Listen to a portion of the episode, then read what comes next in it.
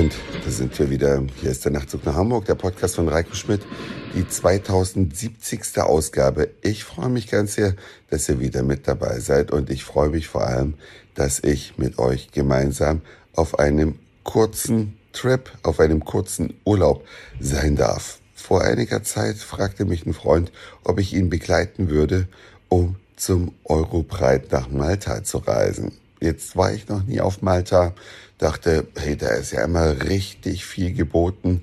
Lasst uns losdüsen und so ging es diese Woche dann über Frankfurt nach Malta. Ich weiß nicht, was ihr von Malta wisst, aber ich kannte Malta bisher wirklich nur vom Eurovision Song Contest und jetzt bin ich hier und kann euch sagen, die Malteser die schauen auf eine sehr, sehr lange Geschichte zurück.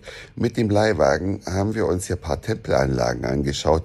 Die wurden 4500 Jahre vor Christus errichtet.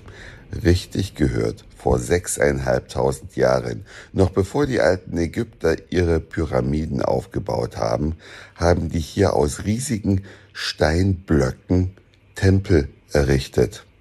Und diese Tempelanlagen, die wurden zum Teil wieder ausgegraben und man kann sie besichtigen. Man kann durch so einen alten Tempel durchgehen. Es ist ein sehr erhabenes Gefühl und erstaunlich, was die Menschen vor sechseinhalbtausend Jahren hier schon gebracht und geleistet haben. Und keiner weiß so genau, warum diese Tempelkultur untergegangen ist, welches Ereignis das beendet hat. Es gibt viele Spekulationen, eine längere Dürreperiode, aber vielleicht hatten die auch Covid oder sowas ähnliches. Auf jeden Fall war es eine Hochkultur vor sechseinhalbtausend Jahren. Und das so nah dran. Malta ist ja in zweieinhalb Stunden mit dem Flieger zu erreichen von Deutschland aus. Also ich kann euch nur empfehlen, wenn ihr nichts Besseres im Herbst zu tun habt. Hier sind es jeden Tag 30 Grad, Sonnenschein, super warm, super geil. Kommt einfach mal nach Malta. Gerade heute würde sich das natürlich ganz besonders lohnen, aber da kommen wir gleich dazu. Malta hatte im Laufe der Geschichte viele Herrscher, Besitzer, die Osmanen waren hier, die Briten waren es ganz zum Schluss hier, die Ritter, ach Gottchen. Ich will hier euch keinen Geschichtsunterricht bieten, aber sagen, die unfassbar schöne Hauptstadt Valletta, die hat natürlich ihre lange, lange Geschichte, alles aus Sandstein, farbigen Steinblöcken. Es ist, wirkt wie aus einem Guss und die gesamte Insel ist einfach nur wunderschön. Und das Allerbeste, moderate Preise. Hier bekommt man noch für 15 Euro ein Mittagessen mit Weinglas. Und kein schlechtes, ein richtig gutes Mittagessen. Hier kriegst du abends noch einen Drink für 6 Euro, ein großes Bier für 3 also paradiesische Preise im Vergleich zu Deutschland, wo ja mittlerweile heftig zugelangt wird. Und mit dem Leihwagen ist man schnell über die Insel gefahren. Es gibt so sieben, acht Tempelanlagen, die man gesehen haben sollte und alte Befestigungen, Ritterburgen und dergleichen. So ein Leihwagen kostet um die 30 Euro am Tag. In Malta kann man überall kostenlos parken. Ein dickes Beispiel für Deutschland an sämtlichen Attraktionen stellst du dein Auto einfach hin und besichtigst die.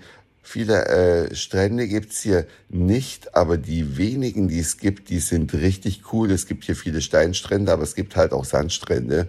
Man kommt da mit seinem Autochen, stellt es ab, geht den steilen Hang runter, nimmt sich noch einen Eiskaffee auf die Hand und liegt dann unten im Sand, in der Sonne, natürlich ein bisschen gut eingeschmiert mit Sonnenschutz und geht dann in das sehr warme Wasser baden. Mit lauter gut gelaunten Urlaubern aus aller Welt. Wir haben hier Australier getroffen, wir haben Österreicher und Schweizer getroffen, viele Deutsche und Briten sind hier. Es ist ja wirklich, außer von Australien, von überall sehr nah. Und wenn ich mir überlege, viele wollen ja gerne so im Oktober nochmal baden fahren, bevor man sich dann die Reise auf die Kanaren antut, wo alles überteuert ist. Leute, überlegt's euch. Malta liegt näher. Und dann ist es vielleicht vom Wetter auch erträglicher. Hier ist es teilweise ein bisschen zu warm. Wir schlafen auch nachts mit Klimaanlage, damit wir überhaupt schlafen können. Und unser Hotel befindet sich hier direkt am großen Eingangstor äh, zur Innenstadt. Dahinter befindet sich direkt das Parlamentsgebäude. Das Parlament von Valletta ist also mitten in der Stadt. Sehr, sehr schöne Architektur. Überhaupt Architektur spielt einen, eine ganz, ganz große Rolle. Und es ist so sehenswert, ich kann es gar nicht oft genug betonen. Und hier ist auch das äh, Eurobreit-Gelände zufälligerweise direkt vor unserem Hotel. Wir schauen also vom Hotel aus zum großen Stadttor über das Eurobreit-Gelände hinweg. Und da steht schon die dicke, fette Bühne für Christina Aguilera heute Abend. Gestern an der etwas kleineren Bühne, die dennoch sehr äh, bombastisch schon war und die befand sich direkt äh, vor dem Stadttor haben wir Conchita Wurst erlebt und The Roop und, oh Gott, hier, das waren sehr, sehr viele, auch sehr bekannte Künstler dabei.